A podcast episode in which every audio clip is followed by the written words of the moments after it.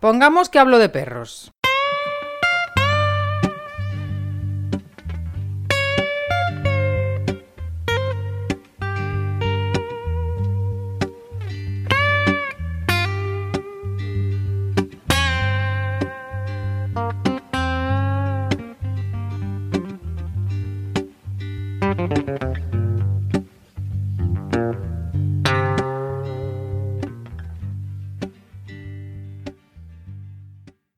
Moira Heschenleitner, veterinaria médica, con origen en Chile, pero desde unos años eh, ha afincado en Connecticut, Estados Unidos.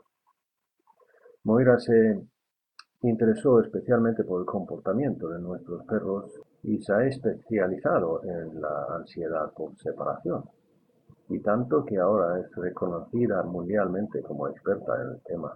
Tuve el enorme placer de poder charlar un rato con Moira sobre este tema que vemos eh, mucho en nuestros perros, pero lo que nos preocupa a veces es que si realmente se trata de ansiedad por separación o no. Hablamos sobre ello y otras cosas alrededor que de una forma u otra tiene que ver con el tema.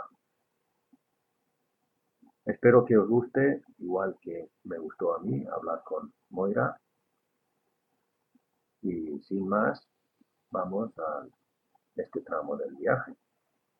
Con todos ustedes, Moira Eisenleiter.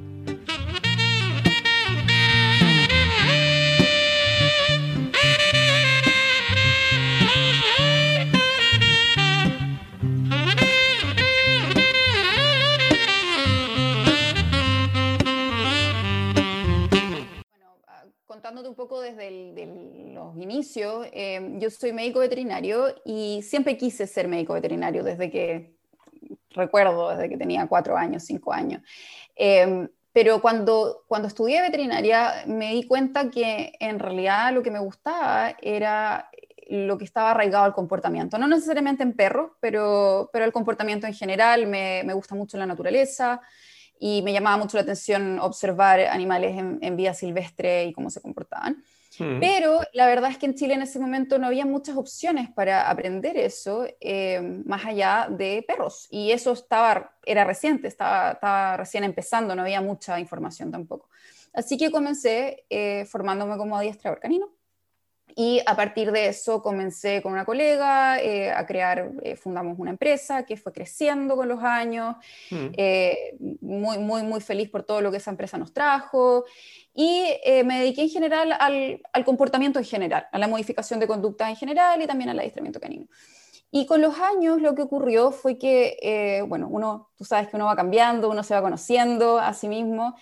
Y lo que me fui, de lo que me fui dando cuenta fue que me gusta mucho interactuar con humanos, lo cual muchos adiestradores, no, muchos adiestradores no les gusta, pero es la verdad sumamente importante porque al final trabajamos con humanos, no solamente trabajamos con perros, ¿cierto? Y eh, la ansiedad por separación es un problema de comportamiento en el cual específicamente es muy importante el contacto con el humano. Todo, todos, obviamente, los problemas de comportamiento lo son, pero en la ansiedad por separación en específico, el trabajo que uno puede hacer directamente con el perro es muy, es muy pequeño, porque se, es un, un, trastorno que se beneficia del que uno no esté ahí, para que sea más realista y el trabajo sea más orgánico. Eh, porque uno no se va, eso es un, va con uno. Claro, es un poquito conflicto de eso, ¿no? O sea, que ah, de, para, para, poder trabajar al perro hay que dejarle solo. Eh, claro, y no, y no dejarlo solo uno como adiestrador o como profesional, porque en la mañana cuando el dueño se va a trabajar no se va de la mano con el adiestrador, ¿no es cierto? Se va solo. Entonces, tiene que ser más, más realista y la verdad es que la, esa es la razón por la cual un trabajo online, que existía mucho antes de que viniera el COVID y todo el mundo empezara a hacer cosas online, eh, es algo que es de elección cuando se trabaja la ansiedad por separación. Mm. Y esa fue uno de mis... Eh, de los factores que me hizo eh, empezar a indagar en este tema. Uno, el, contacto estrecho con el humano mm. y por otro lado, la posibilidad de trabajar online y no estar ligada a ningún lugar en particular, porque como ya te contaba, me, encanta viajar y me encanta explorar distintos lugares donde vivir. y la verdad es que una vez que me metí en este tema, eh, me empecé a enamorar cada vez más por, por nuevamente ese gran lazo estrecho que uno forma con el cliente y por la posibilidad también de ayudar a muchas personas que no necesariamente están cerca de uno. O sea, eh, eh, es, tan, maravilloso poder tener en este momento clientes de España, de Chile, de Estados Unidos, de México, y, saber que puedo estar ayudando a un montón de personas que quizás no tendrían esa opción mm. si no existiera esta tecnología y esta metodología, que eso la verdad es que me hace muy feliz y, aquí estoy. Sí, sí, es que esto, eso es una cosa que yo de, lo hemos tocado alguna vez, o sea, de esto de la pandemia y tal, que una de las cosas que sí que ha hecho es que ha abierto la puerta a esto, ¿no? O sea, que eh, yo tengo personalmente también, o sea, que tengo una, o sea, digamos, la, la página mía está en dos idiomas, no, no, no, no lo tengo en sueco, pero sí que lo tengo en inglés. Y lo que pasa es que he recibido consultas sin que sepan que, o sea, desde Suecia sin que ni siquiera saben que yo soy sueco. Entonces, o sea, en el momento que empezamos a hablar, empezamos a hablar en sueco y dices, anda, ¿qué eres? Entonces, claro, suena raro. Sí, pero, pero aunque mi, mi, apellido delata un poquito, o sea, que no, no es que... No es que... Por ahí tienen una pista. Sí, sí, sí. La verdad es que sí, eh, es, es de gran... Eh, se siente muy bien poder alcanzar a mucha gente y creo que uno de, de los eh, efectos colaterales positivos de la pandemia ha sido que las personas que aún pensaban que no podían aprender como clientes, desde el punto de vista del cliente, que no podían aprender de forma online, eh, y que eran un poco escépticos eh, en cuanto a ese tipo de aprendizaje, se han dado cuenta que la mayoría de las cosas se pueden aprender online. Y eso ha abierto muchas puertas para, para no tener que estar convenciendo eh, que uno puede efectivamente ayudar, sino que, que, es súper posible. Así que ha sido, ha sido algo bonito que ha salido de todo esto. Y luego también hay otra cosa, yo no sé si lo habéis, si tú lo has notado algo en ese sentido también. Ahora, luego entramos otra vez en la ansiedad por separación, porque es por eso estoy hablando contigo. Pero el, el hecho de, de esto también em, a mí por lo menos he visto que colaboramos más eh, entre los educadores caninos, ¿no? O sea que en el sentido, yo no sé, evidentemente será, supongo, es algo que se ve en otras, otros tipos de, profesiones también, ¿no? Pero que porque antes estábamos, por decirlo así, un poquito con miedo de que si colaboro con alguien, a lo mejor me roban al cliente y tal, pero como ahora podemos robar los clientes de todos los sitios del mundo, con lo cual, con lo cual eh, ya no tiene tanta importancia eso, con lo cual es, más fácil colaborar también, ¿no? Exactamente, tienes toda la razón, no queda nada más que adaptarse. Eh, la verdad es que eh, en, en el ámbito de ansiedad por separación, bueno, y en todo ámbito, yo soy partidaria y defensora eh, del trabajo en equipo. Mm. Para mí es lo más importante que existe, creo que nadie es bueno en todo y si cada uno de nosotros puede enfocarse en algo que sabe que hace bien y que realmente puede hacer una contribución positiva para la sociedad, y todos podemos eh, reunirnos y cada uno aportar eso, e, e, ese, ese, esa virtud eh, o esa habilidad, podemos hacer un cambio mucho, mucho más notorio.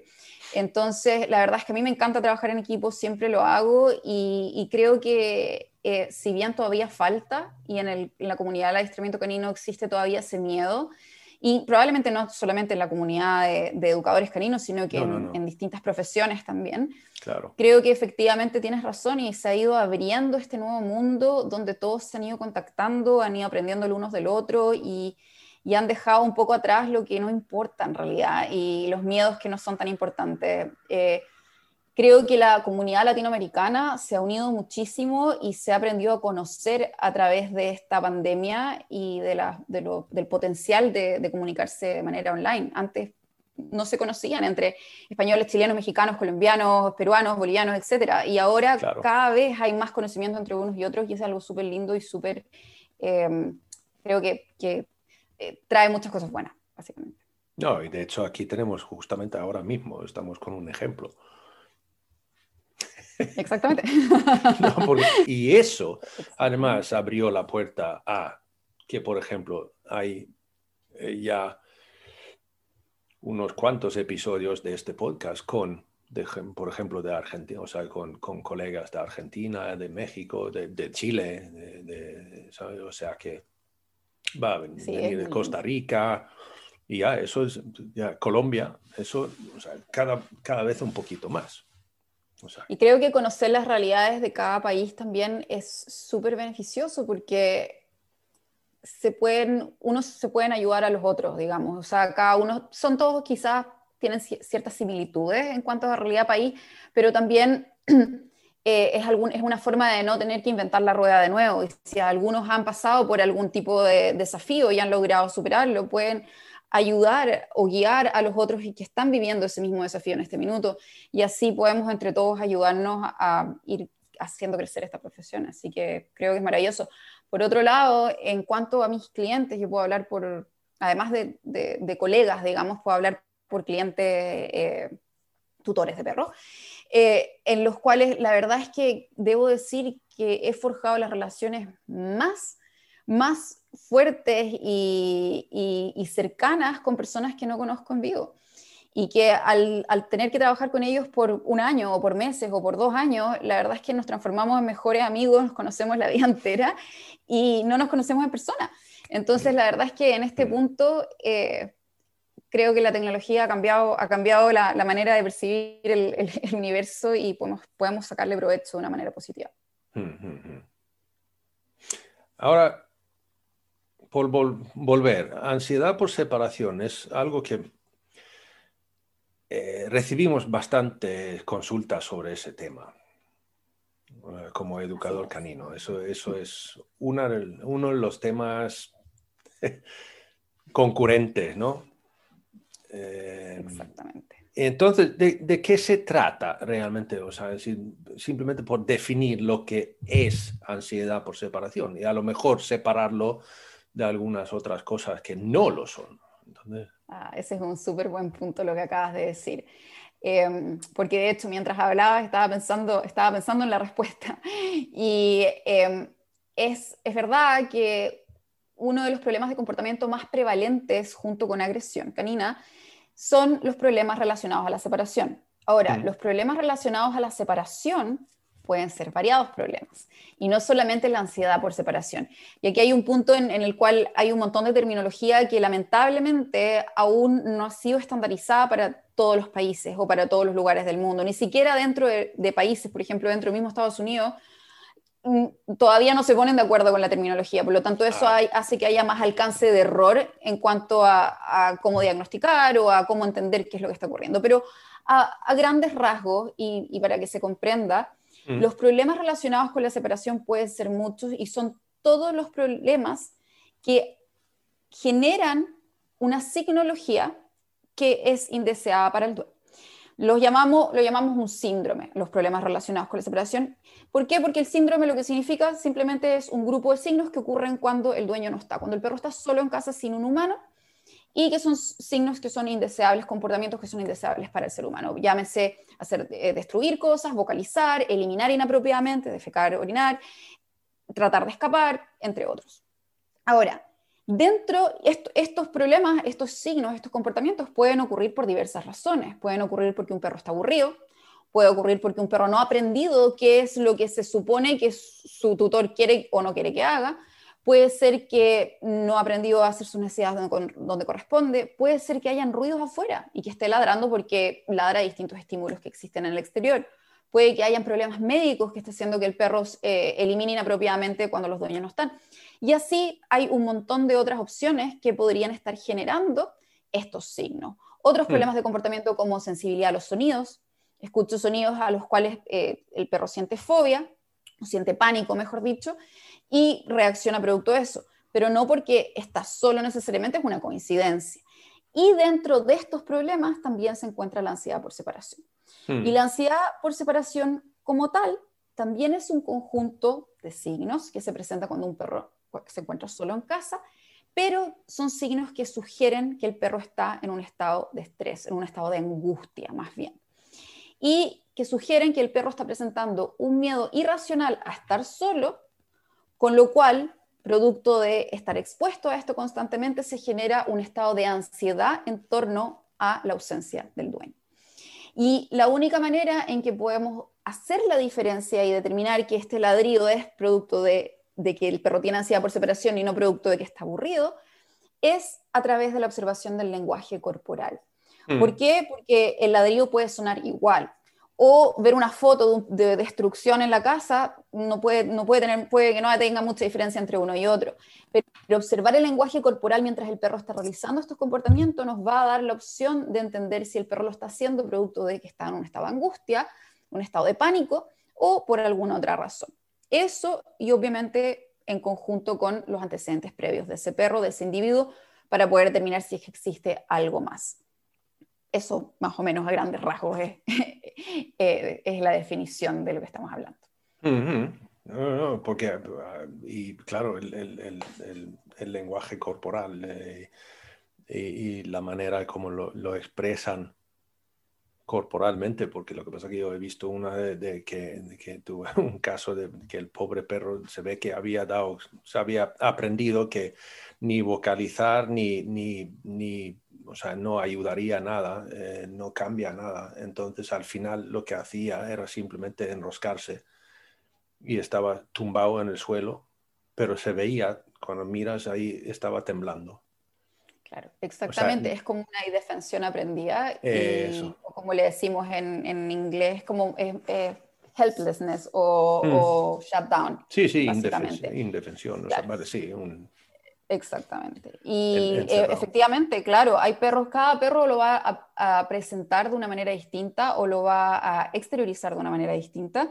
Es por eso que no existe una regla clara y, no se puede establecer que un perro que ladra tiene ansiedad por separación y un perro que no, no la tiene, o que el que ladra es más severo que el que destruye algo, porque no sabemos cómo el perro va, a exteriorizar o, o desplegar lo que está sintiendo en ese minuto. Y básicamente, y eso lleva a otro, a otro punto sumamente importante, los signos de ansiedad por separación son simplemente una respuesta o una representación de la ansiedad subyacente que el perro está sintiendo. Por lo tanto, son involuntarios.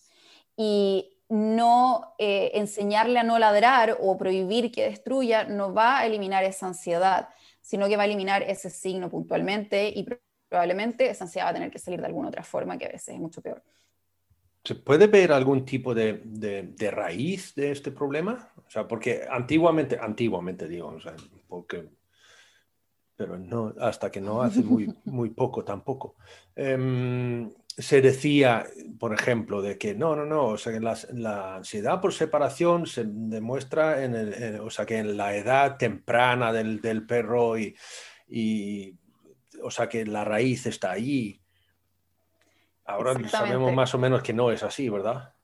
Sí, exactamente, súper súper buen punto. Eh, la literatura, eh, y de hecho, como tú dices, la literatura, y no tan antigua literatura tampoco, eh, habla, y habla de que la ansiedad por separación siempre se comenzaba o se gatillaba o se comenzaba a observar en la adolescencia del perro. Hmm. Y que si, eran, si ocurrían otros momentos de la vida, ya sea en un cachorro más pequeño o en un perro adulto, era producto de que era algo más y no era ansiedad por separación. La verdad es que eso es incorrecto. Hmm. Una de las razones es porque la causa de la ansiedad por separación sigue siendo desconocida. Se cree que existe una predisposición genética hmm. eh, y que si es que se producen los factores ambientales favorables en ese, en ese particular caso, esta eh, genética se puede expresar, es decir, se gatilla la aparición de, de los signos de ansiedad por separación en ese perro. Y esos factores ambientales pueden ser diversos, pero en general son eh, situaciones que representen un cambio o algo traumático para el perro pueden haber un sinnúmero de cosas, desde viajar en avión, haber tenido un pasado complicado, eh, que alguien de la casa, eh, algún miembro del hogar se haya ido, haya regresado, eh, y así un millón de otras cosas. Tener alguna, mm, algún otro problema de comportamiento concomitante, es decir, al mismo tiempo, por ejemplo, tener sensibilidad a los sonidos y mm. haber sido expuesto a un sonido que es muy aversivo, puede que gatille la ansiedad por separación, pero En todos estos casos creemos que existe una raíz genética que lo está comandando de alguna forma, porque hay muchos perros que están expuestos a estas cosas y que nunca en su vida presentan signos de ansiedad por separación. Y también porque hemos visto que existe una alta correlación entre diversos tipos de ansiedades. Es decir, existe eh, una alta correlación entre sensibilidad a los sonidos, problemas con el confinamiento, ansiedad por separación y ansiedad generalizada. Y hmm. eso nos hace creer que existe una raíz ahí eh, que, está comandando esta, esta presentación. Ahora, esto significa que un perro puede empezar a desplegar signos de ansiedad por separación a cualquier edad, porque va a depender del momento en que esto se gatille. Y no necesariamente en la adolescencia. Yo he visto cachorros que llegan al hogar a los dos meses y que tienen ansiedad por separación y perros que nunca la tuvieron hasta que tienen 10 años de edad. Obviamente hay que hacer un proceso de, descarte y determinar que no sea algo más lo que está ocurriendo, pero, pero puede ser a cualquier edad. E incluso, que es lo que se suele pensar también mucho, eh, que un cachorro, si llega con ansiedad por separación a la casa, es porque vivió un pasado eh, traumático, porque venía de una situación de rescate, pero la verdad es que yo he tenido muchos casos en que ese perro viene de un criadero de confianza, con eh, todo se hizo de manera apropiada, no hubo ningún problema y que igualmente el perro tuvo ansiedad por separación desde el minuto uno. Entonces, ahí, hasta, ahí está la Hasta que yo te puedo decir que yo tengo el, el, caso contrario aquí en mi propia casa, que tengo un, un perro que sufre mucho de ansiedades generales, que fue separado de su mamá a una muy, muy, muy temprana edad y fue un destete casi inmediato y tal, ¿no? Entonces, él, y él tiene rasgos, o sea, cicatrices de, de, ello, que se ve claramente que la, la, la etapa neon, o sea, neonatal, eh, muy mal, o sea, en el sentido de que, que, no estaba su madre, no estaba su madre ni, ni, ni para, bueno, ya sabemos de, podemos entrar en eso de, de otra forma, pero y eso significa que él tiene unos, o sea, que está, mm, por ejemplo, en un paseo, está tremendamente alerta, está, o sea, al acecho a cualquier cosilla. Y, luego tiene una cosa aquí, como vivo al lado del mar, si el mar se mueve un poquito, se pone tremendamente nervioso y muy ansioso, está llorando y estas cosas, ¿no? Pero no tiene ningún tipo de problema de separación. Efectivamente. Ninguno. existen todas las combinaciones y de hecho hay perros que tienen ambas y hay perros que tienen solo una y, y tampoco existe una garantía de que en el futuro en algún momento no se vaya a gatillar esa situación por algún tipo de factor ambiental. Entonces, la verdad es que no nos podemos guiar en eso porque no sabemos y no podemos garantizar ninguna combinación, ni ninguna, ningún desenlace, la verdad. No, no, no. Eh, o sea, un, tipo de estresor en algún momento que, que le hace saltar. Efectivamente. Así es. A lo mejor lo tienen latente ahí, ¿sabes? esperando, pero, Efectivamente, claro que sí. Y quizás nunca, se, nunca se despliegue, nunca se gatille también. Claro, claro, claro. Pero esto, o sea, la ansiedad por separación también a veces podría, o sea, como hablamos de que tienen eh, ansiedad, ansiedad es una proyección de, un miedo, ¿no? O sea, que eso, eh, y claro, de allí viene, em, pero podría ser que a veces nos encontramos con un perro que a lo mejor no es la separación en sí, es más bien que tiene miedo de tener miedo o sea, ansiedad, de, angustia, digamos, o sea. Claro, ahí hay dos puntos sumamente importantes de este, Cari, tienes razón. Eh, el primer punto es que, claro, existen distintas definiciones para, valga redundancia, definir miedo y ansiedad. Hmm. El miedo es una respuesta a algo que es específico, que se hmm. puede definir. Tengo miedo a el agua, tengo miedo a, la oscuridad, tengo miedo a estar solo. Hmm. Es algo específico. La ansiedad es una respuesta inespecífica, es un estado, es un estado eh, de, eh, emocional en el cual el perro está siempre en un estado que basalmente es mucho más elevado que, que, lo normal o lo que nosotros definimos mm. como normal. Mm. Em, hay perros que son ansiosos y que no tienen miedos. Hay perros que están en un estado como el que tú decías, que están, es como la palabra probablemente cero técnica, es que están saltones. están todo el tiempo como listos para saltar, eh, producto de que todo les llama la atención de una manera que, en la, de la cual no, no, pueden lidiar, una manera en que no pueden realmente em, interiorizarlo o manejarlo. Sí, Entonces, un, estado de alerta continuo, ¿no? exactamente, exactamente. Y no necesariamente tienen miedo a algo, pero están en este estado, por lo tanto todo es más fácil que los gatille. Pero hay perros que tienen ambas, que tienen miedo a ciertas cosas y que la exposición a ese miedo de forma constante va generando un estado de ansiedad en torno a la situación. Ahora, personalmente yo creo que la, terminología eh, ansiedad por separación no es la más apropiada porque debería ser eh, ya sea angustia por la separación o miedo a la separación. Ah. Sería, más, más correcto, eh, a mi gusto, determinarlo de esa manera o definirlo de esa manera. Pero es verdad que hay muchos perros que tienen ya un estado ansioso y que luego desarrollan además la ansiedad por separación, que es este miedo a estar solo. O hay perros que tienen miedo a estar solos y solo eso pero que producto de esta exposición constante van generando un estado de ansiedad en torno a la situación o en el día a día. Y ahí es donde respondo tu segunda pregunta, hmm. que básicamente lo que empieza a ocurrir es que el perro ya no solo tiene miedo a que lo dejes solo, sino que tiene miedo al recuerdo de quedar solo y de lo que eso le generó, ¿no es cierto? Entonces, ¿qué pasa? Que todo lo que implique que tú te vas a ir, se transforma en un anticipador de, ah, se va a ir, me voy a quedar solo y me va a pasar esto que lo pasé tan Y ahí la ansiedad, ¿no? O sea, que la ansiedad entra allí. Exactamente, se genera un estado ansioso en torno a todo lo que signifique que quizás que existe una potencial eh, salida, partida y momento en el cual él va a estar solo nuevamente, desde tú, desde que suena la alarma, desde que te duchas, desde que tomas tus zapatos, desde que eh, te preparas para ir, desde que llega la hora en que normalmente te vas, etc. Claro. Entonces se suman dos cosas al final del día y que lo hacen aún más intenso. No, está claro. O sea, por eso eh, puedes mirar, por ejemplo, que un perro se pone tremendamente nervioso simplemente porque me acerco, hacia, o sea, acercándose hacia la puerta de salida. Y eso no tiene ningún tipo de sentido, porque a lo mejor simplemente voy allí a coger la, el bolso. Exactamente, exactamente. Pero le, produce esa ansiedad. Exactamente. Sí, por eso, se considera también como parte del tratamiento. Claro. Todo, todas esas señales que se han transformado en una, en una señal que para el perro implica una partida. Podríamos decir, esto es ahora, ¡pum! se me ocurre. Em, podríamos decir que también muchas veces el... Porque, vale, yo no sé si, si, si lo has visto, pero lo que me que yo soy yo predico por, por, todos los lados que la relación que tenemos con nuestro perro tiene que ser basada en, en, la confianza eh, mutua, ¿no? Como, digamos, como cualquier relación realmente.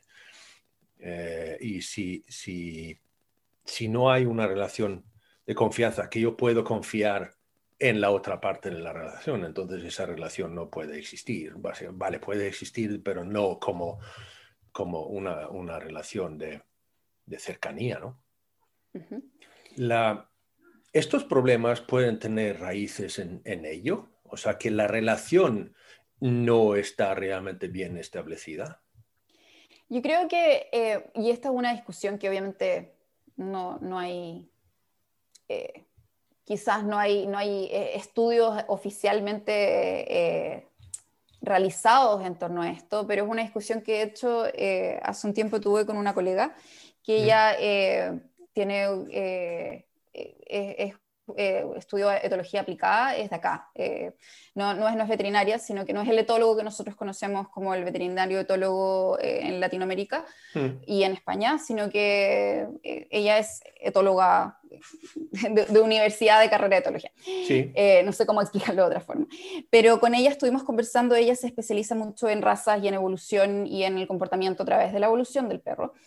Y eh, una de las conversaciones sumamente eh, entretenidas que tuvimos alguna vez eh, fue sobre eso en particular, más allá de la, de la, confianza en la relación, es que los perros, los perros de compañía finalmente, incluso los perros de trabajo también, han sido a lo largo de la historia seleccionados artificialmente, pero también naturalmente, para estar cerca de nosotros, mm. para compartir sus vidas junto a nosotros. Y es nos más desde hace, desde que desde hace, no sé, digamos 70, 50 años, quizás menos incluso, en que los perros empezaron a quedarse en casa y nosotros ahí. También existe un tema social de nosotros evolutivo en el cual nosotros antes, hace menos de 50 años, las casas estaban siempre llenas de personas. Había más hijos, habían abuelos, había, se vivía en comunidad, por lo tanto, no había un espacio para estar solo. Y es en los últimos 20 años quizás menos en que vivimos solos con un perro y ese perro tiene que quedarse solo porque no puede entrar o no puede ir a todos los otros lugares porque es peligroso, porque lo pueden atropellar, porque no puede estar en la calle, por un montón de, diversas razones que esta sociedad ha ido generando en su evolución. Y eso, eh, sin duda, debe ser un gatillante para, para, lo que estamos hablando. O sea, ese perro no es que necesariamente tenga un problema eh, a nivel genético, sino que evolutivamente fue seleccionado para para otra cosa, que no es la que tiene que sufrir o con la que tiene que convivir ahora. Por lo tanto, es muy probable que esa sea una de las razones por la cual muchos de estos perros no pueden tolerar estar solos. Ahora, no sé si hay un problema necesariamente eh, de, relación en sí. ¿Por qué? Y esta fue una pregunta que me hicieron hace poco tiempo sobre, sobre el, eh, lo apegado o el apego que puede haber entre, entre un perro y un humano. Y es porque en muchos de estos casos, estos perros no presentan un hiperapego con una figura, que ese es un tipo de ansiedad por separación, sino que simplemente necesitan estar con un humano. Y mientras hay un humano presente, ellos están bien. Y es cuando no hay humanos presentes cuando se detona esta situación. Con lo cual, eso nos indica que es probable que no exista un problema de apego entre el dueño y el perro en sí, que esté alterado, sino que más bien es un problema que el perro trae en sí mismo eh, y en su manera de lidiar con este tipo de situaciones. Mm. No, no, no, pero eso también está claro que hablamos también de que es un ser social y gregario, entonces... Exactamente. Eh, obligarle, yo digo muchas veces también, o sea, que cuando se trata de eso, de dormir con tu perro, ¿no? O sea, que yo, eh, puedo entender que, que, a lo mejor no quieres tener el perro en tu cama, pero que ni siquiera le quieres tener en, dentro de tu, o sea, en dormitorio, eso lo veo yo un poquito difícil de entender. Entonces, ¿por qué lo has traído a casa? y la verdad es que, nuevamente volviendo al mismo ejemplo, si pensamos en 50 años atrás o 100 años atrás, los perros convivían con nosotros de manera súper, súper cercana. O sea, incluso reyes vivían con sus perros y los tenían cerca en todas partes y eran parte de la rutina y se portaban bien porque crecían eh, siendo parte de una rutina y, en nuestro afán como seres humanos, y esta es ya una conversación más, más se va por otro lado, pero nuestro afán como ser humanos, como, como especie de controlar eh, todas las situaciones, creo que hemos cometido un error, y esa es mi opinión personal, en, en sobrecontrolar la situación a tal punto que lo hemos echado más a perder que lo hemos arreglado. Pero concuerdo contigo, de todas maneras. No, no, está, está claro, pero es que hasta que las, las razas, como dicen, muchas veces digamos que, que han ido a hacerse las razas pequeñas, ¿no? Es para tenerlas pegadas. Para eso fueron seleccionadas y tenemos que comprender eso a la hora de cómo los restringimos. Lo mismo que cuando eh, trabajamos con un perro que es un perro que ha sido seleccionado para em, vivir en el exterior o ser de trabajo o, que realmente necesitar un espacio abierto y queremos confinarlo. Obviamente es, muy probable que surjan problemas producto del confinamiento, porque ese perro no es, la genética no lo es todo, obviamente, hay otras partes del asunto, pero es importante considerarla también como parte del, conjunto de, factores que pueden estar generando un comportamiento. No, no, no, vamos, es que ya lo, ya lo hemos tocado en, este podcast, en, en otros episodios, de, de eso de que ¿Por qué, has traído un perro a casa si no, si no quieres estar con él? Perdón.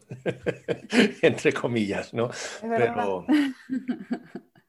creo que también eh, existe mucho, em, creo que existe también mucha eh, carencia de, educación sin, sin maldad eh, en cuanto a lo que la sociedad dice que está correcto. Em, un ejemplo es algo que me pasa mucho acá viviendo en Estados Unidos, que no me pasaba cuando vivía en Chile, que es que cuando llegué acá, yo nunca había visto un perro con problemas con confinamiento, por el confinamiento, nunca. Porque eh, donde yo vivía no se confinaban a los perros, a lo más, claro, se, quizás se dejaban en un espacio de la casa, se cerraban algunas puertas, pero no, no existía la cultura de poner a un perro en una jaula para irse y dejarlo solo por ocho horas. Eso no es algo que ocurriera y creo que tampoco ocurre todavía mucho en Latinoamérica en general y en España tampoco. Pero acá es muy común. Es muy, muy, muy, muy común y es parte, está estructurado como parte de la educación del cachorro o del perro que llega a tu hogar. Y es tanto que se ha transformado en algo que las personas muchas veces no saben por qué están haciendo, como, como, como tutores cuando tu perro, cuando reciben a un perro, cuando adoptan a un perro, pero que lo hacen porque creen que es lo correcto y porque se sienten culpables de no hacerlo. Y muchas personas llegan a mí diciéndome que yo no lo quiero poner en una jaula, pero eso es lo que me dijeron que tengo que hacer y me siento culpable de no seguir las reglas. Por lo tanto, creo que también existe esa, esa eh, falta de educación sin maldad que, que se ha ido transformando en una bola de nieve. Y es nuestra función como educadores poder ir destapando estos, estos temas y demostrando que no existe la necesidad de hacer ese tipo de cosas necesariamente, a no ser que sean casos específicos o por situaciones específicas, y poder ir encauzando esto de una manera más, más apropiada. Porque al final las personas tienen todas las ganas y toda la motivación por hacerlo bien, simplemente no saben cómo hacerlo. Eh, hay, hay, hay, mucha... Hay, hay, mucha información equívoca en, en, en las redes ¿no? y en, Internet. Y, y desgraciadamente si, si, buscas alguna cosa y en, YouTube, por ejemplo, saltan 20 vídeos y los primeros 18, desgraciadamente, no, no, no, no. No ejemplifican la, la, la realidad, exactamente. Y, ese es el downside o, el, lo negativo de la tecnología, de alguna forma, que es lo que nosotros como humanos tenemos que aprender a discriminar, que es que se puede encontrar información de lo que uno quiera, pero cómo la filtramos. Y para la ansiedad por separación, eso es eh, muy, muy, muy cierto, porque, y de hecho yo comienzo en general mi, mi discurso cada vez que veo a un cliente eh, con probablemente tú has escuchado o has leído y has googleado y tienes un montón de información sobre lo que es la ansiedad por separación, entonces yo hoy te voy a contar lo que es de verdad. Porque eh, muchos me dicen, es que, esta, bueno, en podcast no se puede ver mi cara en este minuto, pero les digo, hoy, bueno, eh, duermes con tu perro, pero se los pregunto más que nada por un tema de, de yo poder em, conocer la rutina de la casa, más que porque signifique algo para mí. Sí. y me ponen en esta cara que, que la, la, la, represento en, palabras, es como una cara de dolor y me dicen, ay, sí, duermo. Sí, perdona. Y yo digo, pero es que me da lo mismo, puedes dormir con tu perro todo lo que quieras porque eso no va a tener ningún efecto en el tratamiento. Y, y les llama la atención, les impresiona porque sienten que están haciendo algo mal. Y es, yo, yo creo que, o sea, perdón por cortarte, pero lo que pasa es que yo creo que todavía muchísima gente creen que es malo dormir con tu perro. y que causó ansiedad por separación muchas sí, veces. Sí, por ejemplo, otras, no, no se adueñará de tu cama o, de tu vida y de ti. mira, te va a Ahora, efectivamente, hay que evaluar, claro, efectivamente hay que evaluar individuo a individuo y esa es la importancia de que nosotros como profesionales sepamos eh, tener una visión más amplia y holística, que con holística me refiero a integrativa de todo lo que le está ocurriendo al perro. ¿Por qué? Porque obviamente si tengo un perro que eh, tiene problemas de agresión, tiene eh, protección de recursos eh, contra una de las personas que vive en la casa y es un perro con una mala inhibición de la mordida, y necesitamos tener un manejo apropiado para poder trabajarlo, claro, efectivamente es probable que ese perro no pueda dormir en la cama con nosotros, pero el, el punto es que hay, que hay que entender el contexto y hay eh, que el, recabar la información exactamente y recabar toda la información alrededor del caso para poder llegar a una decisión que sea beneficiosa para todos. Sí, sí. Porque eso, eso también hemos dicho aquí, o sea que lo que muchas veces también lo, lo, digamos que ahora nos desviamos del tema un poquito, pero la, eh, la, protección de recursos a veces, o sea que estás realmente seguro que está protegiendo el recurso, a lo mejor simplemente es que te está diciendo déjame en paz. O sea, no se trata tanto del recurso, se trata de que estoy, estoy comiendo. O, sea, o estoy aquí descansando. Déjame Volvemos al punto, claro, exactamente. Podemos volver al mismo punto de antes de, de, que como seres humanos tendemos a veces a sobrecontrolar la situación porque queremos hacerlo bien y no lo hacemos con maldad, pero lo hacemos porque, hmm. porque eso fue lo que aprendimos y queremos hacerlo bien. Yo tengo, y, y, yo en general siempre confieso, mi, confieso mis falencias y mis errores porque creo que me, sobre todo frente a mis clientes, porque siento que me acerca más a ellos, porque me hace más humana eh, y porque las tengo, obviamente, todos las tenemos. Eh, uno de los grandes errores, por ejemplo, que yo cometí con mi, mi perra, que ahora tiene cinco, casi seis años, es que cuando fue mi primer perro eh, que llegó cuando yo ya era un educador. O sea, mi, mi, otro perro con el que yo me formé ya era muy viejito y, y, después murió y después llegó ella. Hmm. Y cuando ella llegó, yo dije, ah, ahora, pero esto es, esto es lo mío, aquí viene, claro, voy a trabajar todo para que sea perfecta. No, ni uno de los errores, ninguno de todos los otros problemas que tenía mi otro perro, esto es lo mejor que me pueden pasar. ¿Y qué pasó? Que dije, entonces voy a hacer que ella se lleve bien con todos los perros del mundo, todos, todos, todos, todos, todos.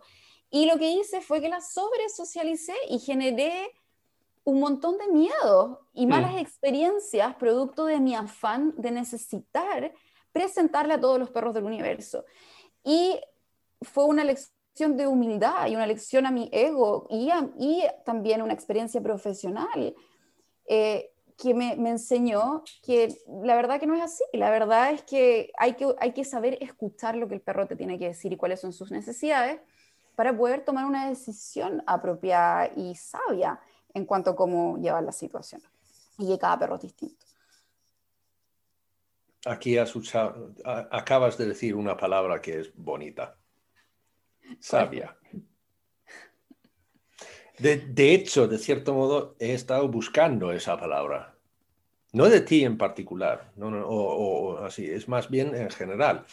Porque lo que yo he dicho muchas veces, porque en inglés tienes la palabra insight, de llegar a tener percepción, ¿no? O sea, pero no, pero en, español percepción no es exactamente eso.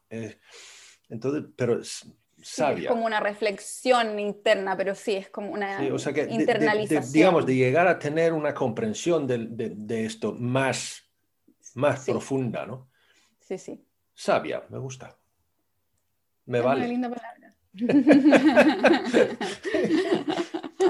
Eh, vale, pero, pero eh, hemos dicho que, lo pueden expresar de diferentes formas, o sea que ahora volvemos a la ansiedad por separación y, eso lo pueden expresar de diferentes formas, o sea que hay vocalización, hay, hay que saltan o simplemente, como yo dije ahí, que se enroscan y tiemblan, vale, bien. Pero hay algo en común entre estos. Sí. Bueno, lo primero ya lo hemos conversado. Eh, mm. Básicamente lo que tienen en común es que están todos presentando una crisis de pánico en palabras fáciles frente a quedarse solos. Es una fobia a la soledad. Mm. Eh, y no pueden controlar ese, esa emoción eh, que están viviendo en ese momento, por lo, por lo, tanto necesitan expresarlo de alguna forma. Y lo otro en común que tienen es que, por lo tanto, bueno, que todos, independiente del signo o el comportamiento que estén mostrando en ese momento, el lenguaje corporal va a sugerir que están en un estado de distrés o en un estado de angustia. Ahora, en todos los casos, para ellos, nuevamente, estar solos es aversivo, ¿no es cierto? Por lo tanto, cuando la persona se vaya y se queden solos, va a existir un periodo de tiempo, una duración de tiempo, en, los, en el cual ellos van a estar tratando de lidiar con la situación al máximo posible. Y en ese, en ese intertanto, en ese, en ese periodo de tiempo, es probable que expresen ese intento con algún tipo de lenguaje o comportamiento un poco más sutil. Por ejemplo, señales de desplazamiento. Se laman los labios, eh, eh, se sacudan, bostecen, puede ser que caminen de un lado a otro, deambulen, pero son señales o signos que son un poco menos evidentes que los otros que habíamos conversado recién. Pero va a llegar un punto en que no van a poder lidiar más con la situación. ¿Y por qué? Porque el estímulo, estar solo, se ya se transforma en aversivo, ¿no es cierto? Ese punto le llamamos umbral. Y es el punto en el cual para el perro el estímulo al que está expuesto es aversivo Y luego de ese umbral, el perro no va a ser capaz de volver a un estado basal hasta que el estímulo sea eliminado. El, este punto de no retorno, ¿no? Exacto, el punto no retorno. Y para este perro, en este caso en particular, ese momento, ese momento en que el estímulo se remueva, será cuando las personas regresen a casa. Por lo tanto, el perro no va a dejar de presentar síntomas o signos eh, evidentes hasta que alguien regrese. Por el contrario, va a ir escalando la intensidad en el tiempo. Y eso quiere decir que si el perro está solo por ocho horas, los signos van a permanecer por ocho horas. Puede ser que pare por ciertas fracciones de tiempo, pero van a ser circulares, van a ser un ciclo que va a repetirse, repetirse, repetirse hasta que alguien regrese. Mm. Y eso es diferente a un perro que no presenta ansiedad por separación, donde muchas veces quizás vamos a ver estos comportamientos, pero vamos a ver que el perro es capaz de lidiar con ellos y volver a relajarse, pero relajarse de verdad. Y eso lo va a mm. sugerir el lenguaje corporal. Lo otro que tienen en común es que si no, han si no se ha trabajado con ellos, es decir, si esos perros no han tenido un progreso en cuanto a la cantidad de tiempo que logran aguantar solos de manera relajada, lo más probable, y que han estado, perdón, expuestos a quedarse solos en una base regular, lo más probable es que el, este umbral, este momento cuando empiezan a presentarse los signos evidentes, sea antes de los 30 minutos de tiempo. Hmm. Muchas veces, la verdad es que es en segundo. O sea, eh, hace una semana evaluó a un perrito que su eh, umbral era a los 10 segundos y ahora ya estamos trabajando, pero ese era, o sea, súper, sumamente rápido. Hay algunos que se demoraron un poquito más, pero en general es bastante, bastante rápido con un perro que ha estado expuesto eh, regularmente a la situación.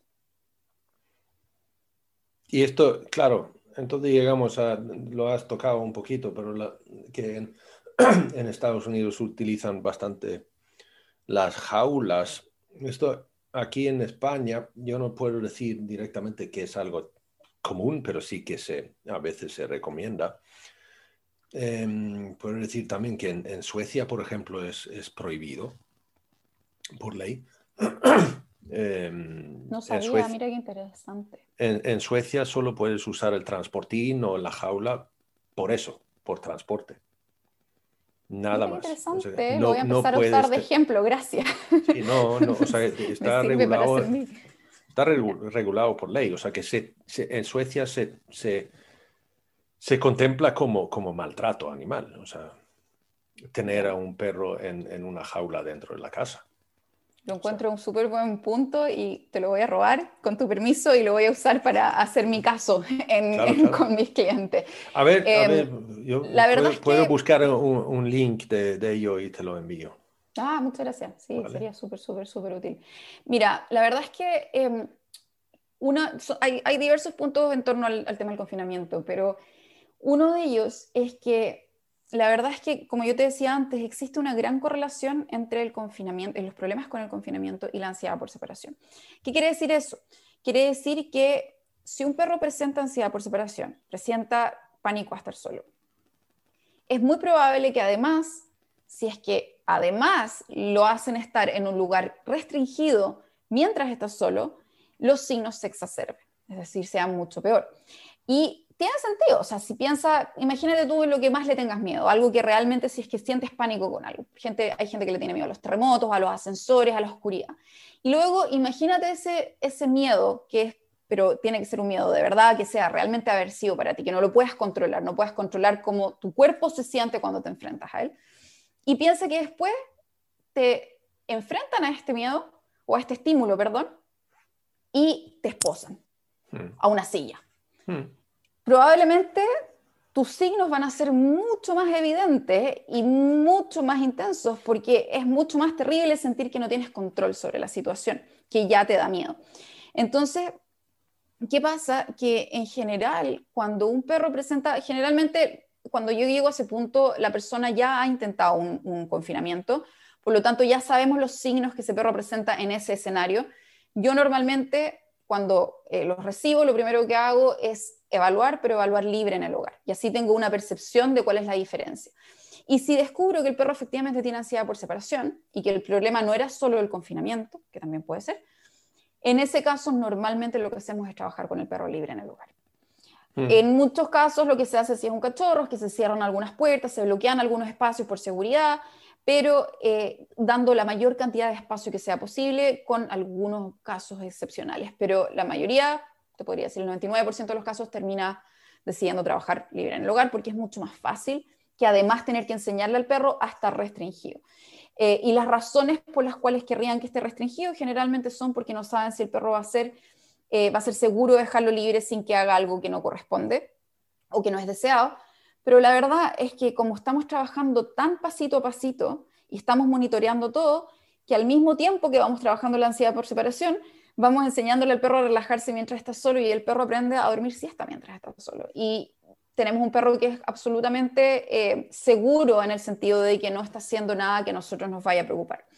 Em, por otro lado, y para terminar la idea, hay casos en los que los perros solamente presentan problemas con el confinamiento. ¿Qué quiere decir eso? Quiere decir que el perro reacciona de una manera que sugiere que está en un estado de angustia hmm. cuando está confinado en algún espacio. Ese espacio puede ser una pieza, puede ser una jaula, puede ser un, un balcón, puede ser diversos espacios, pero que una vez que tú haces la misma evaluación con el perro libre en el hogar, no pasa nada.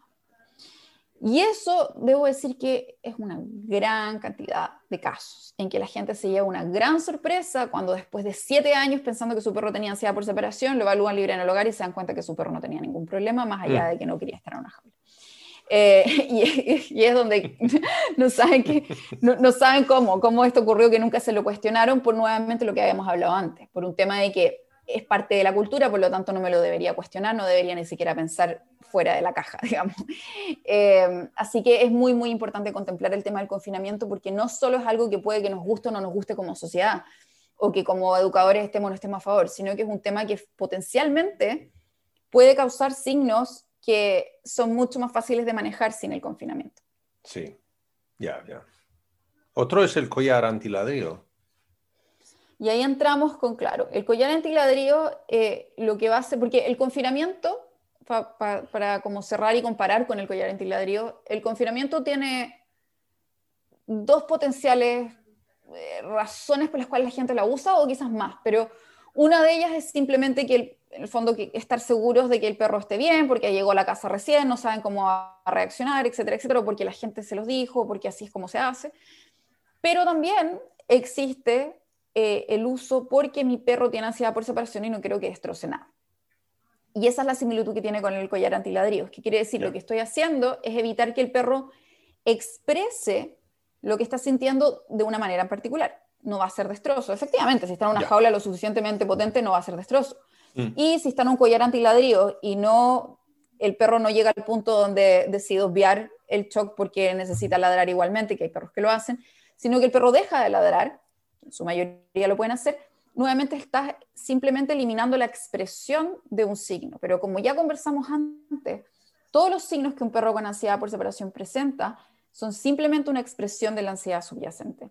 Y eso significa que la ansiedad va a seguir estando. Simplemente que ahora ni siquiera puedo ladrar o ni siquiera puedo destrozar y van a tratar de, la van a tener que sacar de alguna otra manera. Por lo demás, sin, sin incluir todo el estrés que genera estar expuesto a uno de estos, de estos eh, dispositivos, obviamente. Em, pero el punto está en que es muy probable que ese perro empiece a hacer algo que puede ser aún mucho peor. Perros que se automutilan, Em, que se hacen daño, que se escapan, etc. Eh, muchos, me han llegado muchos, muchos perros que en jaulas, por ejemplo, em, una vez tuve un caso que de hecho no era ansiedad por separación, era un problema de confinamiento, que la perrita había perdido, llevaba muchos años, que habían intentado millones de cosas excepto sacarla de la jaula. y, eh, pero porque no es culpa, en el fondo, se sentían tan culpables luego cuando se dieron cuenta, pero no es su culpa, ellos pensaban que era la manera correcta, era lo que la gente, los que sabían, los expertos le habían dicho. Em, y eh, ella había perdido, creo que, estoy, estoy inventando el número porque no recuerdo exactamente, pero creo que había perdido seis u, ocho dientes tratando de escapar de la jaula en todos esos años. Y eso es uno de los efectos colaterales de este tipo de dispositivos o herramientas que a veces pueden generar más daño pero no van a solucionar el problema al fin y al cabo. No, y además el, el, el, dolor social que, que, puede, o el dolor emocional que podemos producir hacia el, animal, ¿no? O sea que Exactamente. pero, pero bueno, eso, eso ya, ya lo hemos, digamos, descartado. Entonces, otras cosas que se puede hacer, podemos entrar entonces que, que llegamos a casos que se tiene que medicar. Em, sí, efectivamente. Eh, de hecho, uno de los eh, tres grandes pilares del trabajo de la terapia para ansiedad por separación es la medicación. Hmm. Y eh, no es que todos los perros necesiten medicación, de hecho hay perros con los que yo trabajo que no estaban con medicación, pero una gran parte de ellos sí se beneficia de un apoyo farmacológico. Hmm.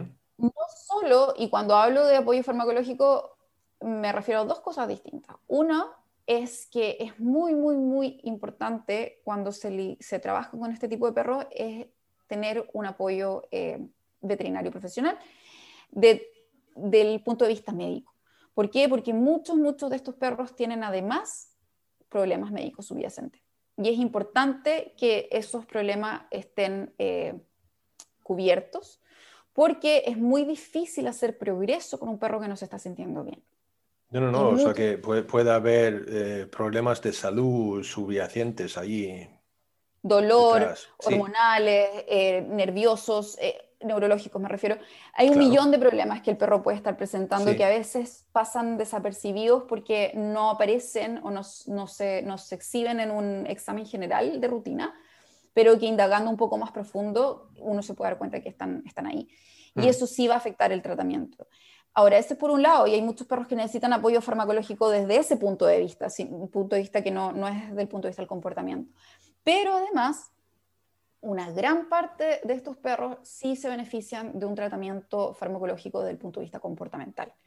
Mm. Eh, y por lo que hablamos nuevamente, que hablamos que existe, creemos que existe una raíz genética y que existe una gran correlación entre muchos tipos de ansiedades y de otros problemas, lo que nos hace pensar que existe un desbalance químico a nivel eh, neurológico. Por lo tanto, un apoyo que aumente el umbral de ese perro y que disminuya la intensidad de la respuesta, nos va a ayudar que, a que ese perro pueda absorber la información que le estamos tratando de enseñar de una manera mucho, mucho más efectiva y que podamos hacer un mayor progreso. Obviamente no va a utilizarse por sí sola, sino que para que haya un progreso hay que hacer una terapia de modificación de conductas asociada pero solamente el dar la medicación ya va a hacer que oh, el perro respire tranquilo. Es esa la manera en que, en que yo lo veo. De hecho, hay algo ahí que, que yo he cambiado de opinión a lo largo de los años. Eh, en un comienzo, hace, hace años, yo pensaba, mi, mi, opinión personal era que si es que un perro no estaba con terapia de modificación de conductas, no podía recibir medicación de comportamiento porque, porque no, porque la persona iba a abusar y solamente le iba a dar la medicación y no iba a hacer nada al respecto, etc. La verdad es que como todos tenemos, estamos, estamos, tenemos permitido cambiar de opinión a lo largo de nuestra vida y a través de la experiencia y el aprendizaje me he dado cuenta que en muchos casos, independiente de lo que hagan en cuanto al comportamiento, si es que están realizando manejo, es decir, manejo, que la situación, no, no, que el perro no sea expuesto a la situación, por ejemplo, que lo, que lo gatilla, y que estén con medicación, está bien si la persona no puede hacer más que eso, al menos eso ya va a mejorar la calidad de vida del perro. Mm. Y en eso es lo que estamos al final nosotros enfocándonos, es mejorar la calidad de vida de ese perro. Y si eso lo ayuda, bueno, está bien, está bien. Pero quizás no podemos llegar al máximo, pero al menos eso es algo que podemos hacer por ellos. Y eso también, como has tocado, el, de, de, o sea, ayudar al perro de, de no que muchas veces tenemos el problema de, de que suben hacia el, umbral em, muy rápidamente. Entonces, si podemos encontrar algo que les puede ralentizar ese proceso, ¿no? Para que llegue a poder procesar cognitivamente antes de, de, pasar por el umbral. Entonces, puede ser un problema también eh, del sistema endocannabinoide. Em, podríamos ayudarles con, con con cannabinoides, el CBD, por ejemplo, y estas cosas? La verdad es que sí, la verdad es que existen eh, a la fecha, em, y de hecho tengo, tengo pendiente ahí que tengo que, que ver un, un, webinar que, que compré hace, me, me, recordó, que compré hace un par de días sobre como nuevo, nuevas indagaciones sobre, sobre ese tema de, de un veterinario acá especialista. Pero la verdad es que hasta ahora el problema que existe con eh, el aceite de cannabis es que hay muy pocos estudios Hmm. en perros en cuanto al comportamiento. Por lo Mm. tanto, ¿qué pasa? Que si bien puede que ayude, no se conoce en detalle las interacciones que puede tener con otros medicamentos o con otros aspectos de la vida del perro y no se puede medir su eficacia, porque no existe la suficiente cantidad de estudios para poder medir la eficacia. No, o sea Entonces, que básicamente se puede decir, o sea que se han metido en ese, perdón por llamarlo embrollo, pero se han metido ahí porque como se sabe que, vale, se- desde hace años ya se, se trata, o sea, dolores crónicos y tal con, con el, eh, con, con el CBD, ¿no? Y, eh, y estos aceites. Y como el miedo neurológicamente tiene básicamente la misma, o sea, la misma respuesta como el, el dolor, ¿no? Entonces Sí, sí. se razona de que si podemos tratar al dolor, podemos tratar al miedo. Y efectivamente puede que sea así. Eh, el, el- el problema está ahí en que no existe una gran cantidad de estudios aún No. a la fecha en perros. Y No. ese es el problema, porque la mayoría de los estudios son en humanos, y, pero no han habido en perros lo suficiente en el aspecto de- de- del comportamiento como para sentirse seguro, o más que sentirse seguro, como para elegirlos sobre otros medicamentos que sí han sido lo suficientemente estudiados como para tener números que indiquen que sí funcionan y que sí son efectivos. Entonces, a la hora de elegir algo y que tú también, cuando, cuando uno trabaja con un perro que presenta ansiedad por separación, generalmente son perros que han, probado muchas cosas y que han pasado por muchas manos y donde el humano tiene una cuenta bancaria emocional que está con un poquito, poquito, Eh. poquito que le queda. Ya, ya. Entonces, en ese punto uno tiene que medir todos los factores en torno a esta situación, no solamente los del perro. Y uno de esos factores es qué es lo que puedo utilizar que a mi interpretación o a mi parecer sea lo que probablemente va a ser más efectivo, más rápido y más eficaz a la hora de ayudar a este perro para que todo se mantenga en equilibrio y para que podamos trabajar eh, y cruzar la frustración de este dueño de tal manera de que podamos realmente tener progreso. Entonces, si vamos a probar algo que quizás va a ayudar, pero que no sabemos, versus si vamos a usar algo que yo sé que en el 80% de probabilidades va a funcionar y me va a resultar bien y me va a servir, prefiero partir por ese. Si ese no me funciona, bueno, quizás cuando ya no tenga nada más que probar, pruebe la opción que quizás no me sirva, pero quizás sí. No, no, me parece sería, bien. ese sería personalmente mi, mi, mi Sí, sí, como sí. línea de acción. Además, hay, hay otro problema, como veo yo, o sea, con el CBD. Yo puedo decirte, por ser sincero, yo soy de esas personas que, que no es que rehuso de vacunaciones y cosas de esas, pero soy bastante, eh, tampoco digo escéptico, porque no se trata de eso. Pero, por ejemplo, te puedo decir que si yo sufro una lesión, por ejemplo, me caí, me, me rompí la clavícula y entonces después, en una revisión después, entonces el, traumatólogo me preguntó, vale, ¿y qué tipo de analgésico estás tomando? Yo dije, no tomo nada. Yo dije, ¿cómo? ¿Y cómo, cómo pasas el dolor? Y yo digo, pero vamos a ver, el dolor está ahí para decirme a mí, no hagas eso. O sea que, y lo, te- lo tengo que soportar, no hay otra.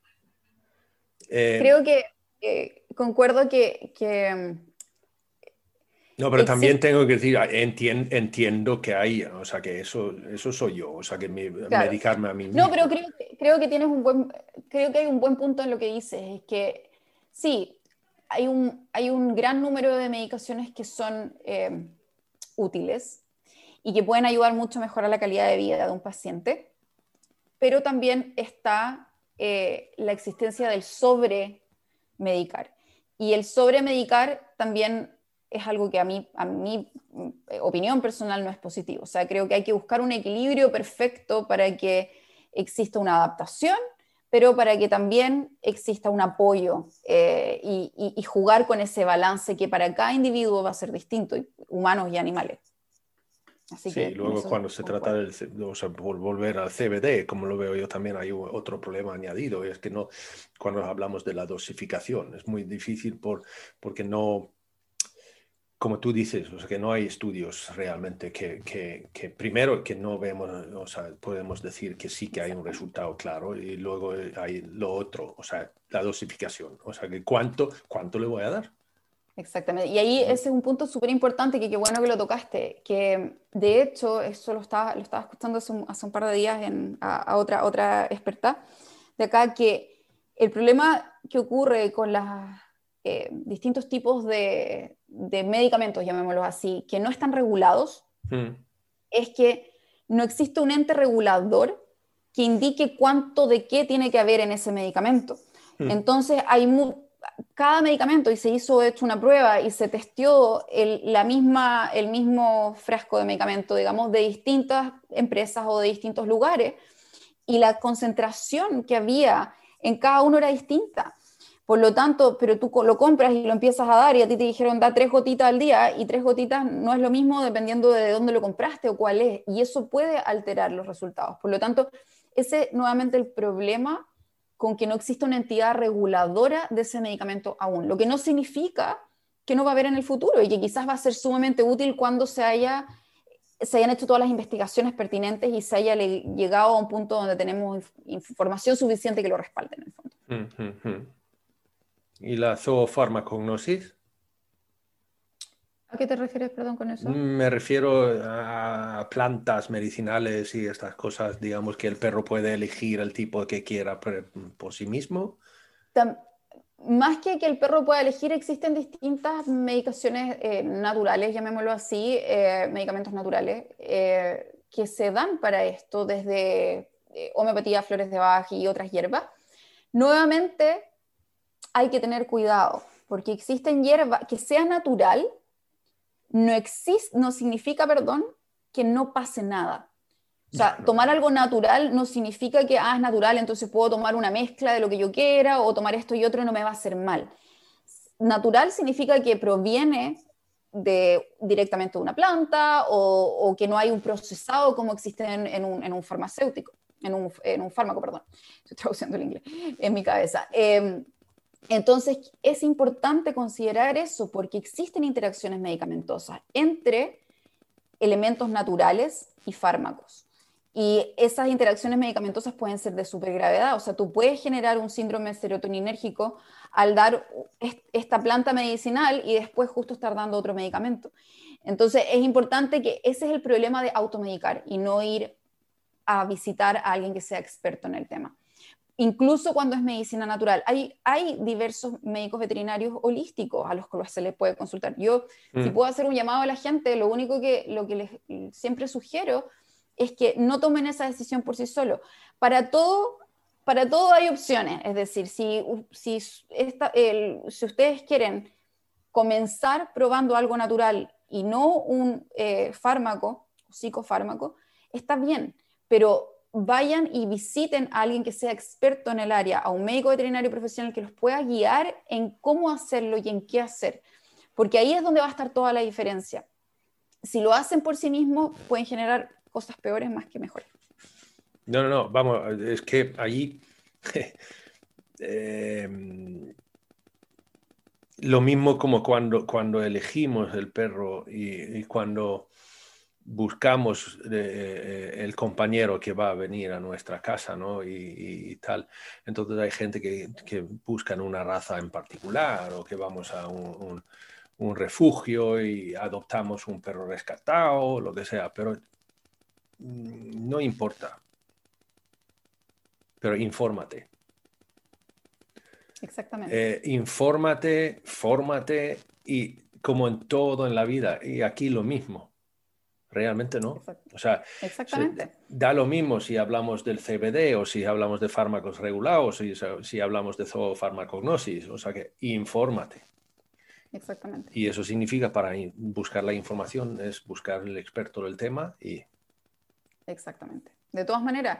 Y de poco a poco creo que estamos aprendiendo, todavía falta obviamente, pero creo que de a poco se está aprendiendo a, estudiar antes de, sobre todo en cuanto al, al, al, qué perro va a venir a acompañarme o qué va a ser parte de mi vida, que hasta hace algunos años no, no, existía ni siquiera el pensamiento pasaba por ahí de, hacer las cosas, preparar las cosas antes de, sino que era más solucionar lo que pasó. Y ahora cada vez se ve más que existe una preparación previa a, lo cual es súper, súper, súper bueno. Tenemos que seguir potenciando ese y, reforzando eh, ese tipo de comportamientos por parte de las personas que, adoptan perros. Pero yo creo que, además, o sea, básicamente todos tenemos alguna, algún tipo de, de ocurrencia de, que hemos comprado algún, algún artilugio y decimos, nah, leeré las instrucciones después. Se lo vi a alguien más, así que lo voy a comprar y de ahí veo cómo funciona. a, veces, a veces resulta tarde. Exactamente. Pero eso a, a, lo mejor ha sido un artilugio electrónico o algo así, vale bien, perfecto, pero que no sea tarde con tu perro, ¿no? Exactamente, porque la verdad es que son 15 años, 20 años, 16, lo que sea, pero más de 10 años en los que te tienes que comprometer. No, o sea que hay que pensarlo a largo plazo. Sí, pero eso es una, pero quiero decir que cuando, cuando un perro tiene un comportamiento indeseable, pero digo, indeseable para mí, puede una, vale, el perro evidentemente no quiere tener ansiedad por separación, no, es algo que elige el perro. Hay algo distinto, sí. pero digamos que el perro ladra a la puerta cuando viene gente. Eh, puede, para el perro eso es algo totalmente normal. No es un problema para él. No es un problema de comportamiento. Pero desgraciadamente cuando los perros tienen problemas de comportamiento bajo nuestro punto de vista, pueden llegar a tener, o sea, perder la vida o ser abandonados. O... De todas maneras. o sea que por eso también, o sea que no leas las instrucciones demasiado tarde. Es una buena, es una súper buena manera de decirlo de todo. Otra no lees las instrucciones tarde. me gusta, me gusta esa metáfora bastante.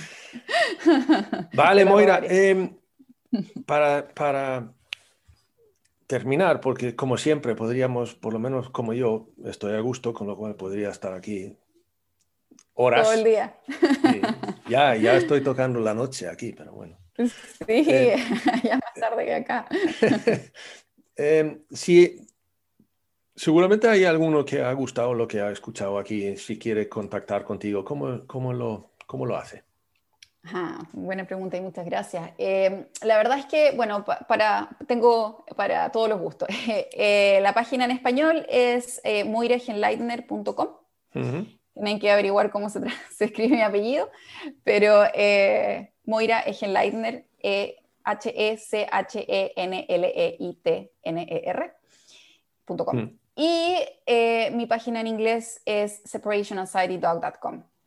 Vale. En, ambas está la conexión para pasar al, otro idioma, así que están, están conectadas. Y también me pueden seguir en redes sociales, que también están todas por mi nombre. Y en Facebook, mi página de Facebook es Separation Anxiety Talk.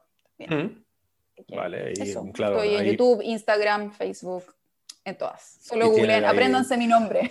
Sí, y maneras de contactar. O sea, ahí tienes dirección de correo electrónico y estas cosas. Vale, perfecto. Pues nada más. Solo tienen que aprender a deletrear mi apellido. Ese, es el, ah, desafío. No, pero no te preocupes, yo lo voy a escribir en, en, la presentación de texto, ¿no? Así que por lo menos. Vale, pues muchísimas gracias. gracias a ti por la invitación. Ha sido un placer. Es que. Es lo que... pasé muy bien. No, pero se trata de eso, de, difundir conocimientos, nada más. Y... tener una conversación rica con nuevos, nuevos amigos, nuevos colegas y seguir abriendo espacio, ¿no es cierto? Muchísimas gracias, Moira. Gracias a ti. Un placer enorme. Un placer para mí también. Que estés muy bien. Gracias. Cuídate. Chao. Igual. Ya sabemos un poquito más sobre la ansiedad por separación en nuestros perros. Muchísimas gracias, Moira, por dejarnos un poquito de tu tiempo. Ha sido un placer, de verdad. Em, y gracias a ti por escuchar. Y como ya he dicho en otras ocasiones, puede encontrar más en pongamos que hablo de perros.info. Y si te gusta, pues hazlo saber a tus amigos y amigas que hay un podcast donde hablan sobre la educación canina y sobre los perros desde la empatía y el respeto y de una forma amable. Y con ello solo digo gracias otra vez y hasta el siguiente tramo del viaje. Saludos peludos.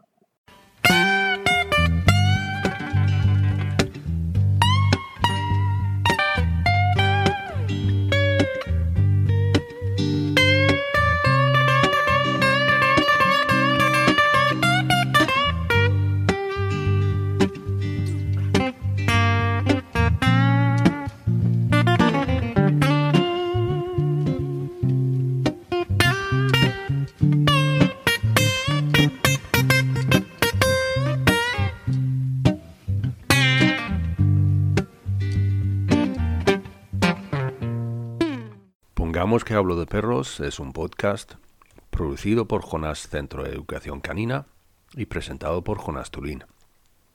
La parte musical viene por cortesía del dúo sueco Baba Blues. Cualquier comentario, idea, sugerencia o simplemente porque quieres decir algo está muy bien recibido en el correo electrónico hola arroba pongamos que hablo de perros.info.